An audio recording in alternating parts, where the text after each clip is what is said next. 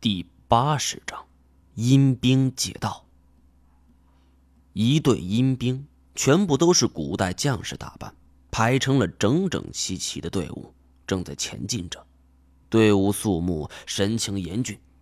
刚才我所报的这个家伙，除了脸色发青之外，跟正常人就是一模一样。啊不对，有区别。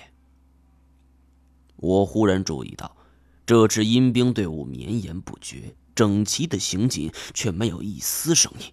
他们像是在飘着走。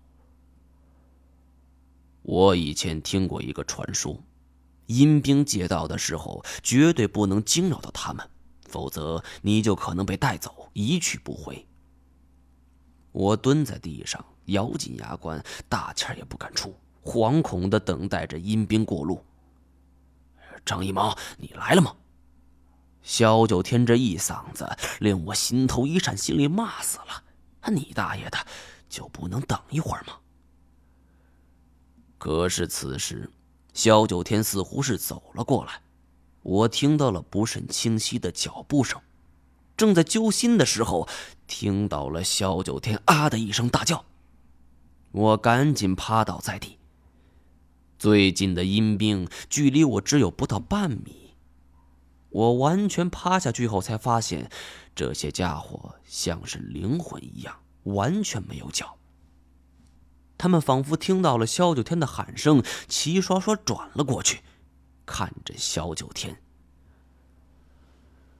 我的心一下提到嗓子眼儿了，这是要把他带走了吗？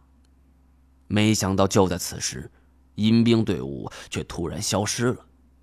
一眨眼的功夫，就全部都不见了，好像刚才一幕只是发生在幻境之中。等到确认眼前的阴兵全部都消失后，我胸口憋的一口气儿终于吐了出来。我摘下围巾，全身虚弱无力，像是跑了一场万米马拉松，所有的汗液都顺着毛孔流了出来。也不知是心理原因，还是因为其他，我感觉峡谷的温度也高了十几度。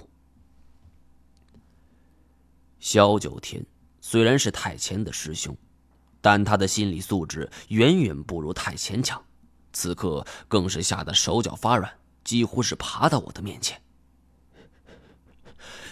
阴兵，是阴兵，我有点诧异，你知道？萧九天摘下围巾擦汗，给我讲了一件故事。当初他年轻的时候去故宫工作一段时间，那时候故宫在建国后刚开放不久，还很新鲜，所以很多老百姓都前来观看。但是说来奇怪，在故宫里有很多区域，直到如今也没有完全开放。他们几个年轻人就去问领导，这是怎么回事？领导端着茶杯，不但没给解释，反而还臭骂了一顿，说他们年纪轻轻，不做好本职工作，偏偏喜欢打听东打听西的。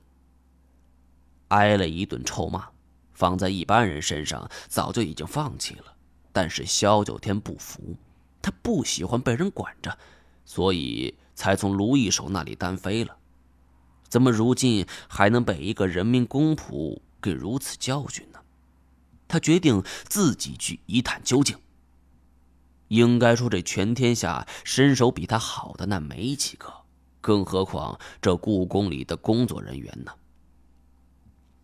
晚上就已经没游客了，只剩下零星几个工作人员。那一晚，我就换了一身黑衣服，自己摸黑到了一个没开放的院子里。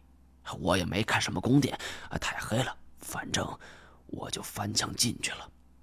他咽了口唾沫，神情有些惶恐。一开始的时候，我还感觉没什么不一样，就是杂草多了一些，还有一口废井。这宫殿的门被铁链子给锁着，我就走到宫殿门前，想撬开门，看看到底有什么，可死活打不开，我只能退了回去。走到废井旁边，你想啊，都几十年过去了，这井里的水应该早已干枯。可你猜怎么着？这我一探头往井里一看，这井里竟然还有水，映着月亮，光亮亮的。我是不以为然。哎，这太正常了，也不是说几十年的井那都是枯井吧？这清朝亡了还没一百年呢。谁知萧九天摇头。这我能不明白吗？关键就是我在井里的时候，就看见有一个人从我背后探出头，就站在我后边，我看得真真的。我悚然大惊，当时我吓了一跳，差点掉进去。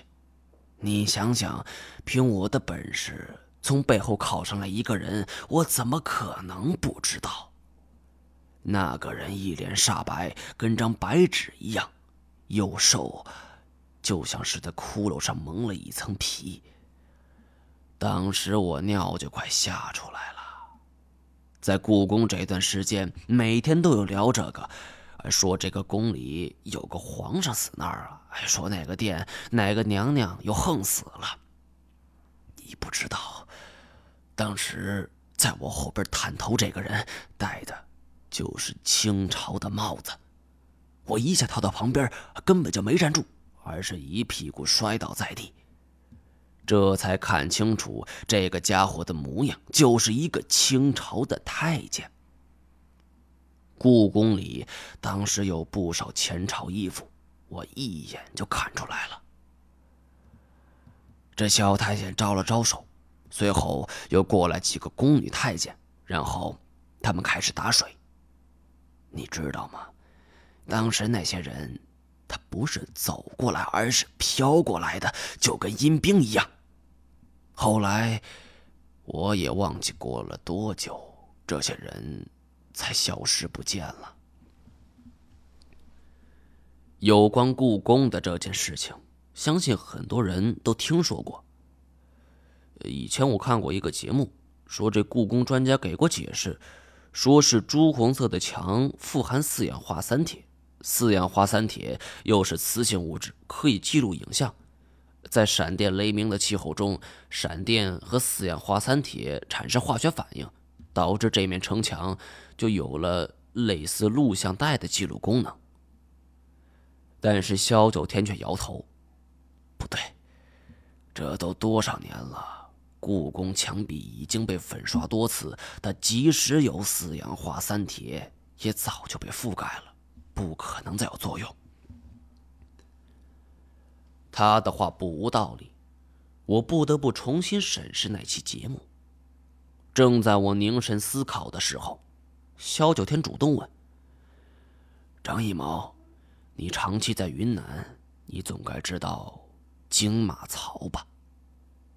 我愣了一下，云南曲靖市的陆良县，有一处风景如画的景点，被称为彩色沙林。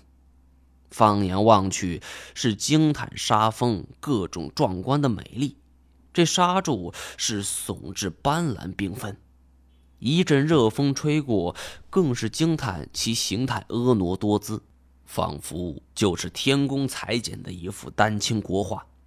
在云南这么多年，唯独这处景点是我倍加推崇的，而金马槽就位于彩色沙林的深处。在这里有两处山坡，被称为大战马坡和小战马坡。小战马坡上有突出的一块石头，被当地人称为下马石。传说人到此处就要下马。再往前走，又有一石刻着“金马石”三个字。在它右边有着一处黝黑的山崖，下面是一处阴森森的山沟，当地人称之为“金马槽”。过阴兵的怪叫声、惨叫声，就是从这沟里发出的。有着天地灵气的马，到了金马石就会惊起来，即便用鞭抽打它，它也再也不肯。从这金马槽里经过了。